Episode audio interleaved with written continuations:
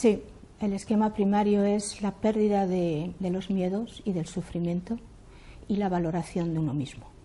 Digamos que en esa, en esa balanza, donde por un lado están los miedos y el sufrimiento que nos tiran para abajo, nos debilitan y nos hacen vivir en el pasado, en nuestro pasado existencial, aunque estemos ahora en el presente, por un lado estaría esto y por otro lado está eh, toda esa valoración de uno mismo que queda latente o disminuida por el peso y la importancia que se le da a vivir todavía bajo el miedo o los paradigmas de, sufrir, de pasarlo mal para poder aprender las cosas.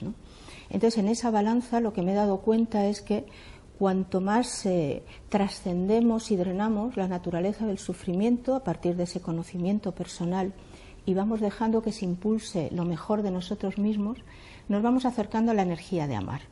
Esto de amar es una vibración que no es compatible con el miedo y que no es compatible con el dolor. Entonces, para poder estar en este paradigma de salto y de cambio de conciencia, que desde lo que yo voy viendo es poder tener ya como referente lo mejor de nosotros mismos y esa energía de amar, indudablemente hay que hacer un gran trabajo con el sufrimiento y con los miedos. Entonces, dentro de lo que sería la consolidación de, esta investigación, estos parámetros eh, son fundamentales. Dentro de los miedos, el miedo mater, maestro, es el miedo a la muerte. Entonces, todo mi trabajo arranca con esa pérdida del miedo a morir a partir de empezar a tener la experiencia de que nadie muere. Y eso no es una creencia, eso se tiene que convertir en una vivencia. ¿Y cómo lo vamos haciendo? Pues manejando los estados disociados de conciencia, pudiendo salir del marco y de los parámetros de la realidad sensorial, ampliando eh, ese espacio interno que todos tenemos y que nos permite percibirnos, sentirnos en otros mundos de realidad donde nos expresamos.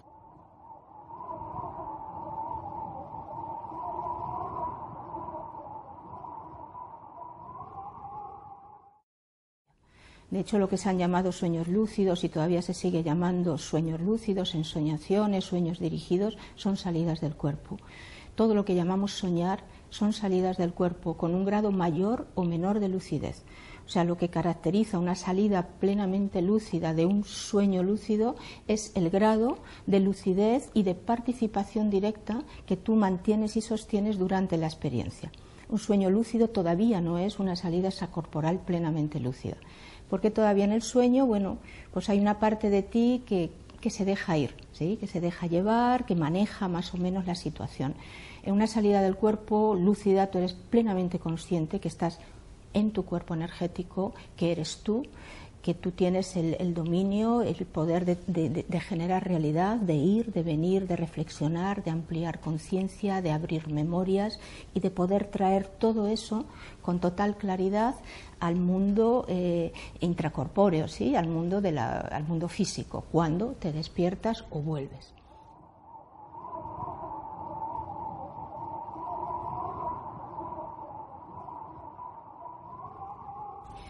Yo diría que si la persona está abierta y la puedes, eh, la puedes acompañar en el sentido de tranquilizarla, eh, que vaya con confianza, que vaya segura de que hay compañía, los están esperando, todo el comité de bienvenida se, dispone cuando alguien va a, pasar al otro lado, que vaya con esa confianza, eh, que recuerde lo mejor que ha sido, que pueda soltar eh, preocupaciones en esos momentos, reconciliarse con todo lo que le, le rodea, buscar lo mejor de sí y desde esa alegría poder efectivamente emprender el viaje, en la certeza y en la sabiduría de que nunca va a estar solo o sola, de que va a estar en un lugar, en el lugar que le corresponde.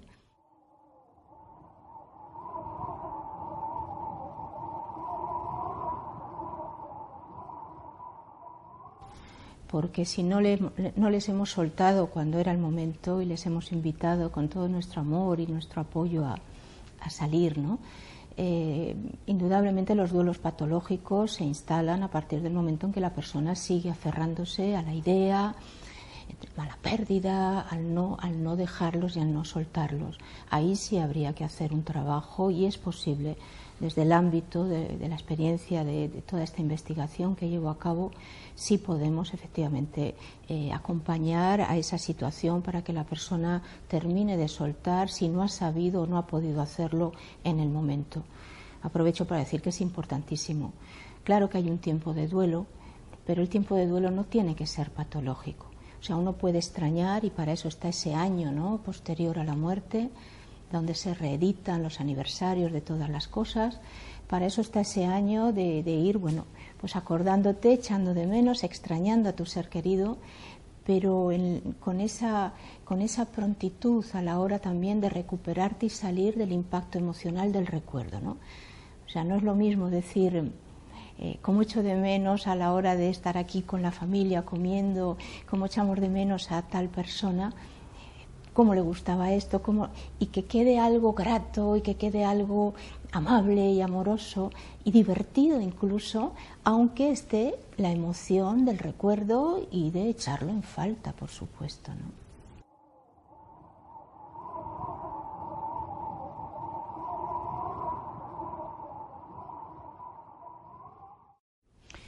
Yo diría que para encontrarle sentido a la vida uno tiene que estar muy cerca de la valoración y de los talentos que uno trae porque el sentido de la vida se puede traducir en otras palabras como en un proyecto que nos trajo de vuelta a la Tierra y ese proyecto que nos trajo de vuelta se va a basar y se va a fundamentar lógicamente en lo mejor de nosotros mismos, nuestras mejores cualidades, virtudes, talentos, eh, en, todo eso, que son como los bastones de la evolución y de la madurez adquirida evolutivamente por la conciencia hasta ese momento. Entonces, una persona que está desorientada o perdida es porque está eh, lejos también de lo mejor de sí misma. Yo le ayudaría o le brindaría la oportunidad de eh, ir soltando y desprendiéndose de miedo, de sufrimiento, de todo ese componente adictivo que tiene esa parte densa de nosotros mismos, para que empezara a sintonizar con lo mejor de sí.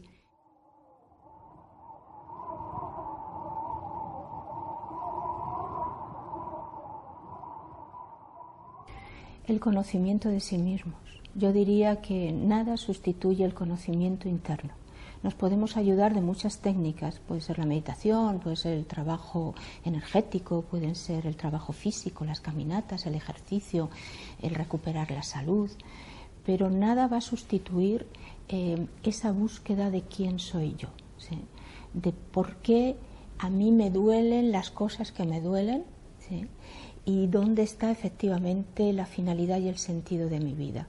El por qué me duele lo que me duele y llegar a, penetrar ahí para poderlo sanar y qué he venido a hacer yo aquí y empezar a encontrarlo, eh, yo diría que son las claves del conocimiento de uno y que eso es insustituible de otras metodologías que lleven al aquietamiento, a estar más en paz, a estar emocionalmente más serenos, pero que si no profundizamos ahí y, vamos al fondo de, esas claves eh, eh, básicas de uno mismo, nos estamos perdiendo ese descubrimiento de quiénes somos y de qué estamos haciendo aquí.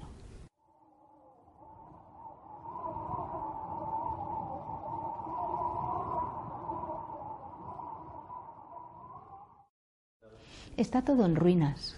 Yo diría que estamos pisando las ruinas de, todas las civilizaciones arcanas que nos han precedido, incluida la más reciente, que es toda esta sociedad industrial y, materialista, ¿no? que nos ha traído pues, grandes descubrimientos y grandes hallazgos, pero que está agotado como paradigma. Entonces yo creo que son tiempos grandiosos los que estamos viviendo y son tiempos que van efectivamente a ponernos frente a la calidad del trabajo interior que cada uno ha hecho. Esto es como ahora la parte práctica. Se llevo años haciendo esto y haciendo lo otro. Muy bien, pues ahora, ahora vamos a ver, dadas las circunstancias, donde está emergiendo pues todas las densidades para que se drenen y se, y se sanen y quede espacio para que las nuevas generaciones y todo lo que sabemos hacer desde otros paradigmas lo podamos empezar a, a implantar en nuestras sociedades y en nuestras culturas, ahora es el momento de la gran prueba de ver hasta dónde uno efectivamente drenó, limpió y puede estar sosteniendo la caída, la debacle, eh, sin, bueno, pues sin que te afecte en el sentido de que te arrastre.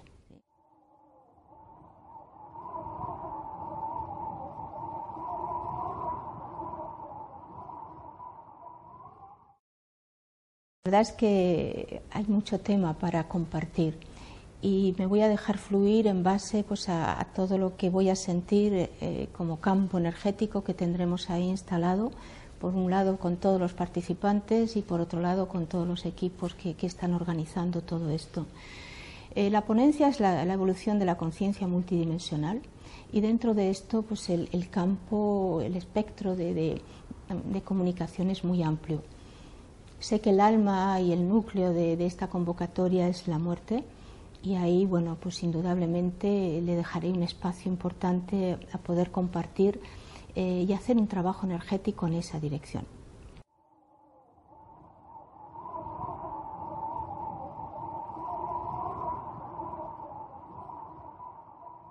Los niños eh, son el tesoro de la tierra y tienen mucho más conocimiento de lo que podemos imaginar.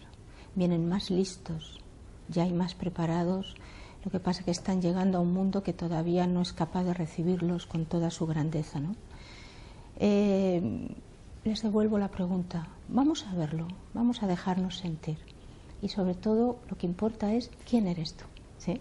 No darles una idea de quiénes somos. ¿Y tú quién eres? Les devuelvo la pregunta y lo experimentamos y nos dejamos sentir. Yo creo que a los niños ya no necesitamos darle ni conceptos siquiera, sino permitirles un espacio y un lugar donde ellos puedan contarnos a lo que han venido y cuál es su proyecto de vida. Ellos lo tienen más claro que muchísimos de los adultos, adultísimos que nos rodean en este momento. Solo dejarles el espacio, que empiecen a ser, ¿no? Y nos sorprenderíamos muchísimo y seríamos también más felices.